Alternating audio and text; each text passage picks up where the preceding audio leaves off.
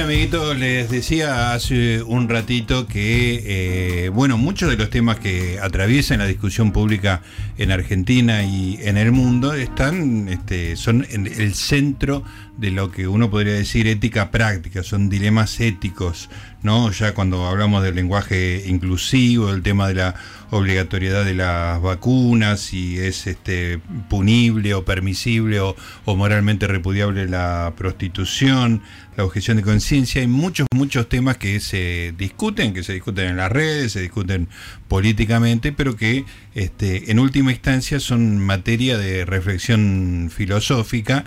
Y una de las más destacadas representantes en estas discusiones es Diana Cohen Agrest, que es doctora en filosofía y magíster en bioética, y escribió un libro muy interesante que se llama Elogio del Disenso, Dilemas éticos para pensarnos hoy, donde expone todas estas, este, todas estas polémicas, todos estos dilemas con mucha prolijidad de manera de que queden claras las posiciones, con referencias muy claras de eh, tanto académicas como este, de, gente común, digamos, que eh, cuenta sus experiencias en cada uno de estos temas de una manera, de una, mm, con el objetivo, entiendo yo, de que toda la discusión sea más prolija, no estilo redes sociales, sino que eh, se pueda hacer de una manera civilizada y entendiendo qué es lo que se está eh, discutiendo. Por suerte la tenemos en, en línea. Diana, ¿cómo te va? Gustavo Noriega te saluda.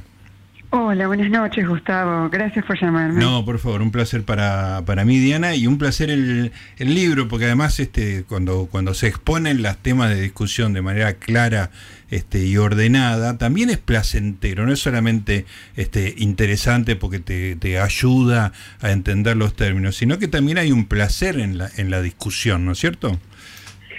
Y sí, por supuesto, porque una cosa es discutir con fundamentos desordenados y no siempre bien fundados, valga la redundancia, y otra cosa es este aproximarse, abordar un tema y tratar de, de centrar, de enmarcar ese tema en todos los argumentos que se suelen dirigir a favor o en contra de ese argumento, sobre todo en un momento como este, que yo creo que el siglo XXI, pero por supuesto mucho tiempo antes también, cada vez las innovaciones tecnológicas se dan con mayor velocidad.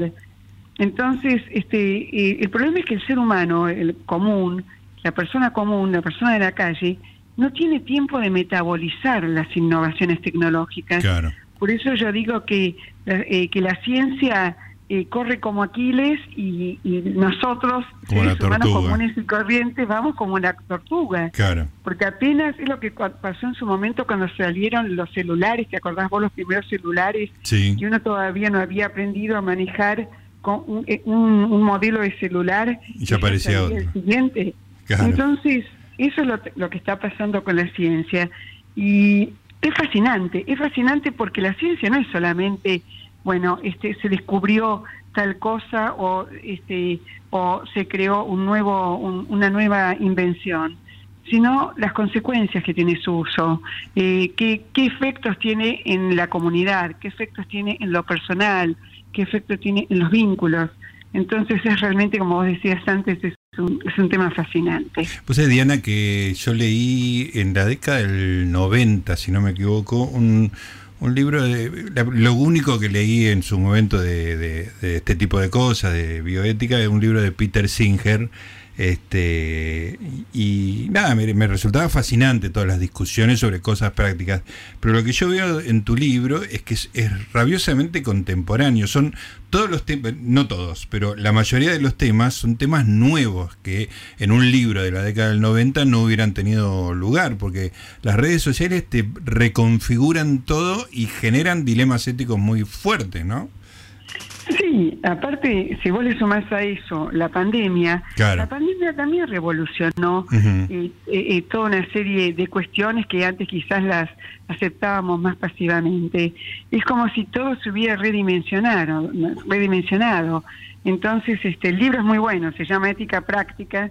Yo también lo leí en su momento. El de Peter Singer, sí, sí. El de Peter Singer, que te, te, abre la cabeza, ¿no? Porque incluso Este, y bueno, yo creo que de alguna manera, más allá de la distancia, que obviamente es muy grande porque eres un, gran filósofo, yo soy, y bueno, en realidad incluso el máster que hice en Australia eh, había sido, el director era Peter Singer. Ah, mira qué bien. Entonces, de alguna manera yo recibí ese legado, claro. que es eh, precisamente abrir cabezas, no para tomar una decisión definitiva, porque muchas veces eh, justamente vos abordás un tema con una idea acerca que vos pensás que no la vas a cambiar y cuando empezás a leer decís, bueno, a ver ahora, ahora, es como que y no siempre llegás a conclusiones definitivas, ¿no? Sí, sí. vos pensás que desde Sócrates, ¿cuál era la actividad eh, exclusivamente humana? El interrogarse, el preguntarse. Entonces, en el fondo, la ética práctica es profundamente socrática. Sí, absolutamente. Y vos es que después eh, Singer me, me abrió la cabeza con el tema del sufrimiento animal, que es algo que él se dedicó bastante y que yo tenía como una idea muy pasiva, muy indiferente, y, él con una, casi una militancia por los animales, no, no te digo que me convenció, tampoco me dedico al tema obviamente, pero eso que decís vos, ¿no? Que empezar a pensar, ¿no? Que entender argumentos de, en un determinado sentido que vos por ahí no los considerabas, ¿no? Claro, pero vos tomaste es justo un tema que es uno de los más problemáticos a mi, a mi juicio, ¿no? Por ejemplo, el tema, bueno, pasa que todo un movimiento animalista, cada vez con mayor fuerza global. Y uno de los que em, em, comenzó ese movimiento, si bien igualmente hace muchos años Jeremy Bentham, Neil, todos los, este, los utilitaristas consideraban que los animales y por supuesto sentían y que lo más importante que podía este y la, la, propiedad más importante que tenía una entidad era precisamente la capacidad de sentir, a diferencia de Kant que pensaba que era la razón. Entonces todos los utilitaristas precisamente fueron protección, proteccionistas en cuanto a los animales. Pero curiosamente, ahora, ¿qué pasa cuando se te presenta el dilema de si hacer o no experimentos con animales, sabiendo de que esos experimentos, claro, pueden salvar la vida ¿no? de, los seres humanos. Entonces ahí es donde la cuestión realmente se pone muy compleja y donde se ha tratado igualmente de, de buscar principios en los años este 70 eh, o incluso antes hubo eh, un par de científicos que dijeron bueno no hay por qué usar todos los animales se pueden usar en lugar de animales modelos este, de otro orden, ¿no? En este momento se está usando este, modelos virtuales y, también dijeron, bueno, este, hay que usar la menor cantidad de animales posibles. O sea que se buscó de alguna manera, sin prescindir de los animales, de la experimentación en animales, sí se han buscado diversas alternativas para que no sufran mediante en, las prácticas de experimentación. Claro, claro. En, ese, a mí me fascina eso, la idea de que cuando vos haces la cuenta del sufrimiento que genera algo, en la cuenta tenés que poner el que sufrimiento que, le, que los animales porque es un sufrimiento realmente existente digamos no este hay que contarlo no por supuesto y además como así como en el siglo XVI no con el Renacimiento surge el humanismo, donde el hombre se pone por sobre el resto de la naturaleza, ¿no? Y bueno, ya lo había hecho igualmente desde la desde el Génesis, pero ahí ya es él el que se auto este, se autoinvoca como, eh, como el rey de la naturaleza que tiene en sus manos también el poder de transformarla. Pues fíjate que ahora estamos viviendo eh, a nivel cada vez más extendido, bueno, como que el cuestionamiento del concepto de especie, eh, ¿por qué una especie tiene debe tener un privilegio sobre otra. Claro, ya se conserva, porque hay otro tema que no tiene nada que ver, ya que yo por asociación de ideas estoy pensando, en Big Data precisamente, cuando hablo de los datos, hay una anécdota bastante simpática. Vos sabés que un fotógrafo iba a sacar una, una foto, este, en realidad un mono, y al final el que terminó sacando la foto fue, el mono. Es extraordinario eso. Entonces se armó todo un debate a nivel... Sobre el autor de la foto, ¿no? Exactamente, sobre quién era el autor de la foto. Si el mono o, el fotógrafo. Claro. Y le dieron, a la, al final le dieron la razón al fotógrafo, pero yo creo que se la dieron precisamente por lo que se llama un especieísmo. Claro. Es decir, por privilegiar eh, a los seres de la misma especie, que en este caso era el fotógrafo y no el pobre mono que había tenido la genialidad de sacar la foto. Claro, claro. por lo menos le generaron algo de culpa al fotógrafo por, cobrar derechos de autor de una foto sacada por un por otra especie, ¿no? Es maravilloso llegó a los tribunales, claro, por todo un, juicio de por medio. Bueno, este, me, estoy yendo en esta dirección, pero porque se dio así la charla, pero quiero tocar varios temas del libro, Diana. Este, pero es muy interesante el concepto ese de persona no humana, ¿no? Que, se introdujo en esta, eh, con, esta tendencia, ¿no? Sí, sí, que igualmente es una es una eh, una definición muy novedosa nosotros acá lo vimos en el caso de la orangután eh, Sandra, que te acordás que la sacaron del, zoológico, del ecoparque, y bueno, primero la enviaron a Estados Unidos y después este creo que terminó en Brasil, en un ecoparque de Brasil. Igualmente tiene sus cuestiones y sus bemoles, ¿no? Porque realmente este, eso implicó una erogación de dinero público enorme pero lo cierto es que, por ejemplo, en Inglaterra se está reconociendo ese carácter de persona no humana, eso es una cosa muy reciente, hace apenas un par de meses, pero fíjate, Gustavo, sin embargo, no cuestionan la cuestión de los animales para experimentación.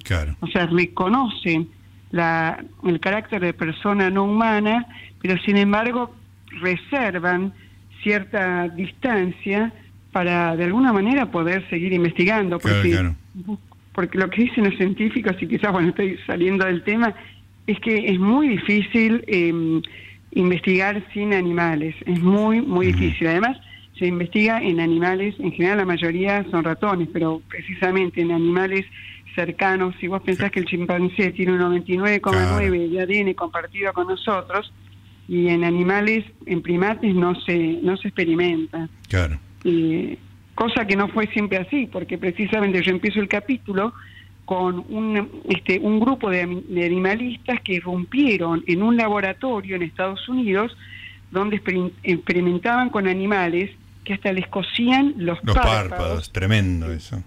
Entonces, realmente cuando uno ve lo que le hacen a los animales, pero justamente muchas veces sin necesidad, ¿no? Porque eso eran pruebas que estaban haciendo, no, no un experimento, un un programa, un ensayo clínico, este, la parte, la fase previa a un ensayo clínico, entonces uno ahí se pregunta, bueno, pero uno puede permitir tanto dolor a un animal cuando ese animal efectivamente siente dolor. Ahora, el concepto de persona en gran medida es una cuestión de definiciones, ¿de acuerdo? Sí, son palabras en definitiva, ¿no? A qué propiedad, que, es un tema en sí mismo. Vos sabés que en el curso de bioética yo tengo consagro una unidad a ese tema, porque vos decís, bueno, a ver, ¿qué es lo que es una persona tal? Y vos podés decir, bueno, la razón, que es la respuesta clásica, la sensibilidad, que es la respuesta de un Bentham, de un Mill, de toda la filosofía anglosajona, pero también puedes decir, bueno, la capacidad de relacionarse con los otros, pero entonces también es, parcialmente eh, eh, también eh, compartida por los animales. Claro. Entonces, hay distintas definiciones y a partir de esa definición, que siempre tienen algo de aleatorio y de, arbitrario, bueno, vos podés eh, legislar, podés este, formular normas y toda una serie de prácticas que después van a ser discutidas, ¿no? Es, fascinante realmente todo este tema y da para, para seguir y seguir, pero quiero tocar otros temas del libro que me interesaron mucho, como el tema el, del lenguaje inclusivo, que es una de las discusiones más contemporáneas que hay, digamos, ¿no? Está este, in progress eh, absolutamente. Este, ¿Cómo, cómo desarrollaste los argumentos y qué posición tenés vos, si, si querés decirla? Mira, básicamente la pregunta que yo me, pregunto, me hago es ¿Es una moda? ¿Es algo pasajero? ¿O es algo que, una transformación que viene para quedarse? El problema es que el lenguaje inclusivo em, eh, parte de la, del no reconocimiento o del desconocimiento de la distinción entre el sexo biológico, que se define por los genitales, por las hormonas, por, las cromosom por los cromosomas, eh, y que no se distingue de la identidad de género, ¿no? bueno, con el primero de hablar de identidad de género y sobre todo de la palabra género fue John Money, Manny, que fue un neozelandés que en 1955 precisamente empezó hablando de género, porque incluso John Money hacía, era un médico que hacía mm, este, cirugías eh, eh, a personas, a niños que, este, que no se, identificaban con, su género. Y después eso fue tomado por las feministas. Pero lo que pasa es que a esa distinción entre sexo biológico e identidad de género también se le suma un problema más, que es el género gramatical. Claro. Y vos sabés que paradójicamente el género gramatical, hablar de gender en inglés, se, este, para definir, para hablar de, del sexo, de alguna manera, para decirlo en un lenguaje para algunos anticuado, em, se debe al, al puritanismo victoriano, en la época de la reina Victoria. Para no hablar de sexo, claro. Claro, como la gente no podía mencionar la palabra sexo, entonces hablaban de, género. y, después, bueno, tuvo las derivas que, que, vemos hoy, ¿no? Claro. Lo que pasa es que yo creo que hay un error de base, por eso es realmente, después de haber trabajado y estudiado, es el hecho, yo creo que pensar que el mundo va a cambiar con cambiar las palabras, tiene que ver que ese es un problema que para mí es fascinante, que para mí es el tema de la filosofía del presente, que es una deriva de la, de la filosofía posmoderna, cuando se redujo la realidad a las palabras, ¿no? A las estructuras gramaticales que, bueno, con todo el estructuralismo, con Lyotard, con Derrida, que decía no hay nada fuera del texto, con Foucault, este, y que incluso nace con, con Kant, con ese gran filósofo del siglo XVIII, cuando dijo, bueno, para poder decir yo que la montaña es alta, tengo que aplicar sobre aquello que me es dado, sobre los datos que percibo con los sentidos, con con el gusto, con el olfato, etcétera, etcétera, tengo que aplicar este, la, el espacio, el tiempo y las categorías que son estructuras mentales iguales para todos los seres racionales. Entonces lo que empezó siendo una estructuración de la realidad que me, permitía, me permitía eh, eh, formular un enunciado compuesto por un sujeto y un predicado, eh, finalmente terminó en el siglo XX disolviendo la realidad misma. Claro, claro.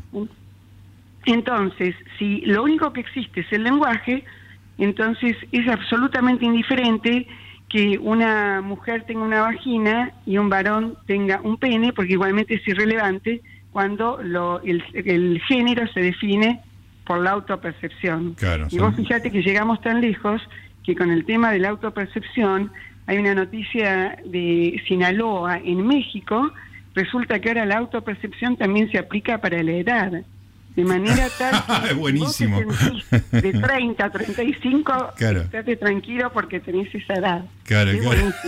voy a voy a elegir alguna edad aunque estoy bastante cómodo con la mía Diana pero también digo hubo un caso acá de eh, no sé si fue no sé qué qué tan en serio fue pero un, un señor que tenía la edad suficiente eh, se autopercibió mujer para tenernos, no me acuerdo qué, de la jubilación. La jubilación, para jubilarse antes. Para jubilarse antes, exactamente. Claro, porque era, era un señor del, de un país del nor, de una provincia del nordeste que tenía tal vez 63, 64 años, no tenía 65 como para jubilarse y se podía jubilar a los 60 si era mujer entonces se autopercibió. Yo creo que el problema, ¿no? Para ir más allá de, estos casos exóticos que estamos mencionando, claro. es que mm, lo que es legítimo, y que por supuesto yo apoyo, es la lucha, es la lucha, las reivindicaciones genuinamente em, eh, genuinas del feminismo, ¿no? Por una mejor, eh, por un, igualdad en, las condiciones de trabajo, eh, por todas aquellas cuestiones que obviamente este en las que las mujeres han sido postergadas. Claro.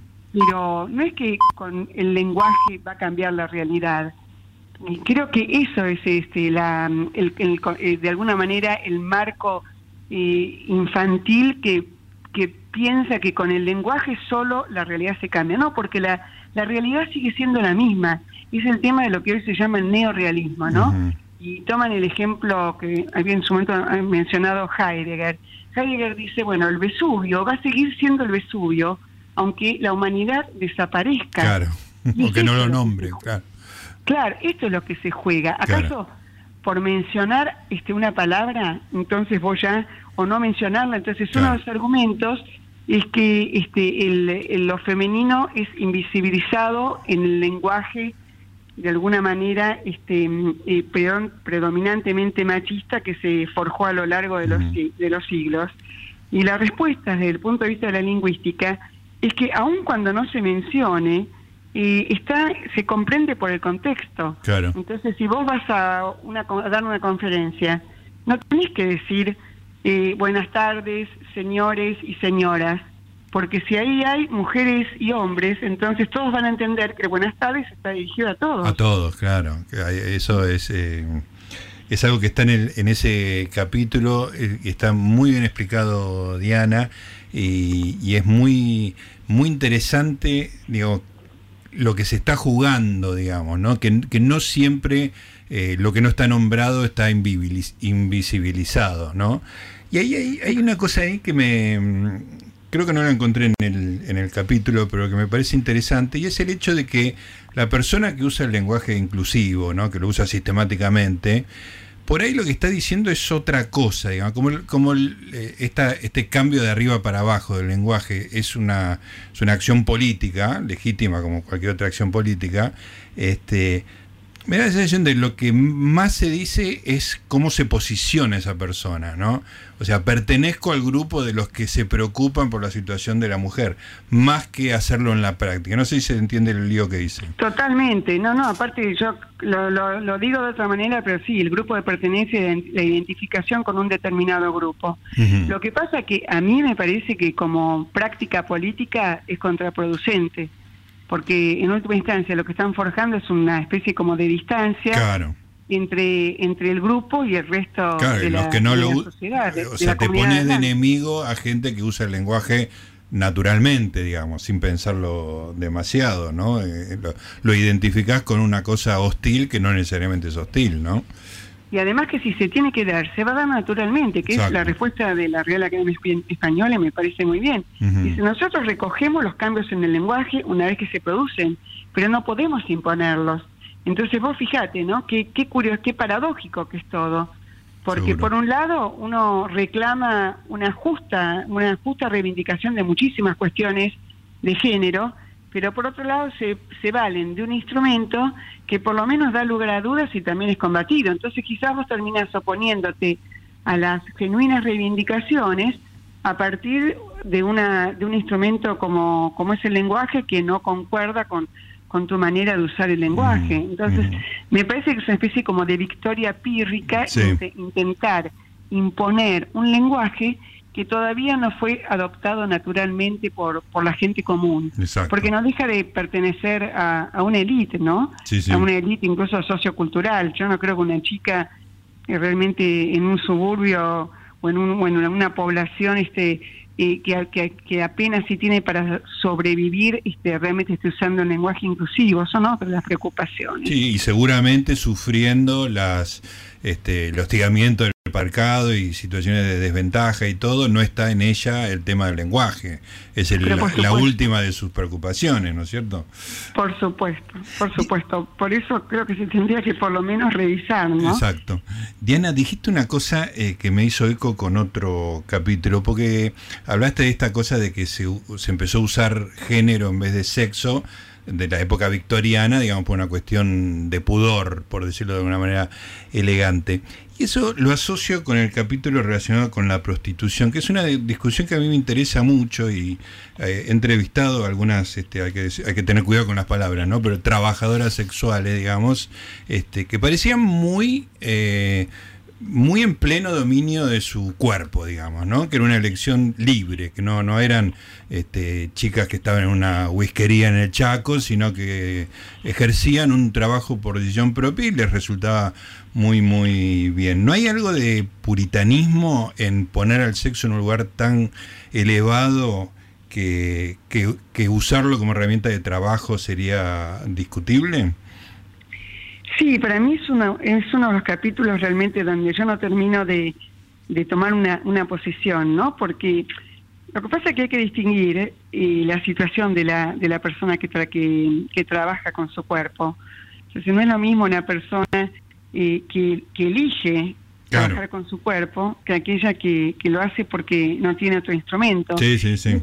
muchas veces es, es la delgada línea que separa la prostitución como trabajo de la, trata, ¿no? Claro, sí, evidentemente, pero pero esa distinción se puede hacer casi para cualquier trabajo, digamos. Es obvio que el uso del cuerpo eh, afecta a lo más íntimo, digamos, ¿no? Pero este, condiciones inhumanas de esclavitud son malas en cualquier situación, aunque no, no involucre el sexo. Por eso este, ya este, forzando, digamos, mi, mi, posición sobre el tema este, inapropiadamente en esta conversación, este, me da la sensación de que hay como un puritanismo en el sentido de que como que el sexo es sagrado y no puedes usarlo para, para comerciar ni, y que siempre va a estar implicado una relación de dominación, digamos, ¿no? Pero bueno, es, mi posición. Sí, pero por, e, pero por eso yo creo que, porque acá incluso hay una asociación, ¿no?, de trabajadoras sexuales y vos fíjate que todavía están luchando por una ley que les otorgue beneficios. Claro. Y sin embargo, esa ley no sale.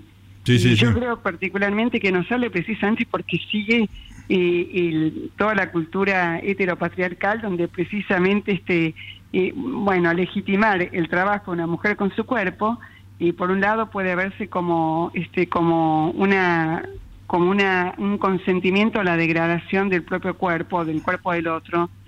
Pero por otro lado, yo creo que realmente también existe el riesgo de que legitimando ese trabajo, vos fíjate, en países progresistas, ¿no? Como puede ser Holanda, Dinamarca, eh, se, eh, es una infracción para, para el cliente, no para... No para, la que ejerce el trabajo, claro. Entonces, eh, eso por lo menos te, hace pensar eh, que, que, es una situación, pero es verdad, cuando una, una aeromoza, ¿no? una zafata también usa su cuerpo. Sí, sí, seguro. entonces, una bailarina también usa su cuerpo. Entonces, ¿por qué está bien que una bailarina use su cuerpo y gane dinero con su cuerpo y está mal que una prostituta gane dinero con su cuerpo? De ese punto de vista sí, pero eh, hay que tener realmente una amplitud de criterio muy, amplio como para poder este, hacer esa distinción, ¿no? Sí, sí, es, es, un tema muy interesante y hay, por lo menos hay algunas personas que ejercen ese trabajo que me han hecho pensar que ahí hay una cierta libertad que, que no uno no sería complicado justificar como coartarle y además hay otro tema este bueno pero perdón antes de seguir adelante no para pero también es cierto que la, el ejercicio de la prostitución nació con el, dominio de los hombres sobre las mujeres. Sí, sí, eso seguro. Cuando las mujeres se vendían como esclavas, cuando las mujeres, incluso todavía hoy, en países como la India, y una mujer cuando se casa, y bueno, pierde todo derecho y pasa a integrar la familia del marido. Y bueno, el marido es el dueño y señor de ella. Y ni siquiera creo que tiene herencia ni puede cuidar de sus padres y tiene que cuidar de sus suegros. Entonces, desde ese punto de vista, también uno podría pensar que la prostitución como práctica también sigue siendo una deriva de una asimetría entre los varones y las mujeres, ¿no? Pero para eso también tendríamos que obviar la prostitución masculina, que existe. Sí, que existe, por supuesto. Lo cual complejiza más toda la discusión, ¿no? Lo que pasa que, para darte un datito más, no para complejizarla más, uno quizás parte del prejuicio, no sé, digo prejuicio entre signos de interrogación, ¿no? Te confieso, porque yo tampoco lo tengo claro si acaso el pensar que las mujeres son más vulnerables que los hombres, entonces por eso tenemos que cuestionar el trabajo sexual de las mujeres, sino el de los varones, que quizás probablemente sea un, prejuicio más. Mm, sí, sí, es probable. Es muy interesante que esta discusión esté abierta, porque ese es el libro, digamos, ¿no? Que son todas discusiones abiertas para, para pensar, y eso me parece realmente interesante. Creo que podríamos haber conversado de cualquiera de los siete, ocho temas que tiene el libro y, todo hubiera sido igualmente interesante, Diana. Así que me parece que es una gran herramienta el ojo del disenso.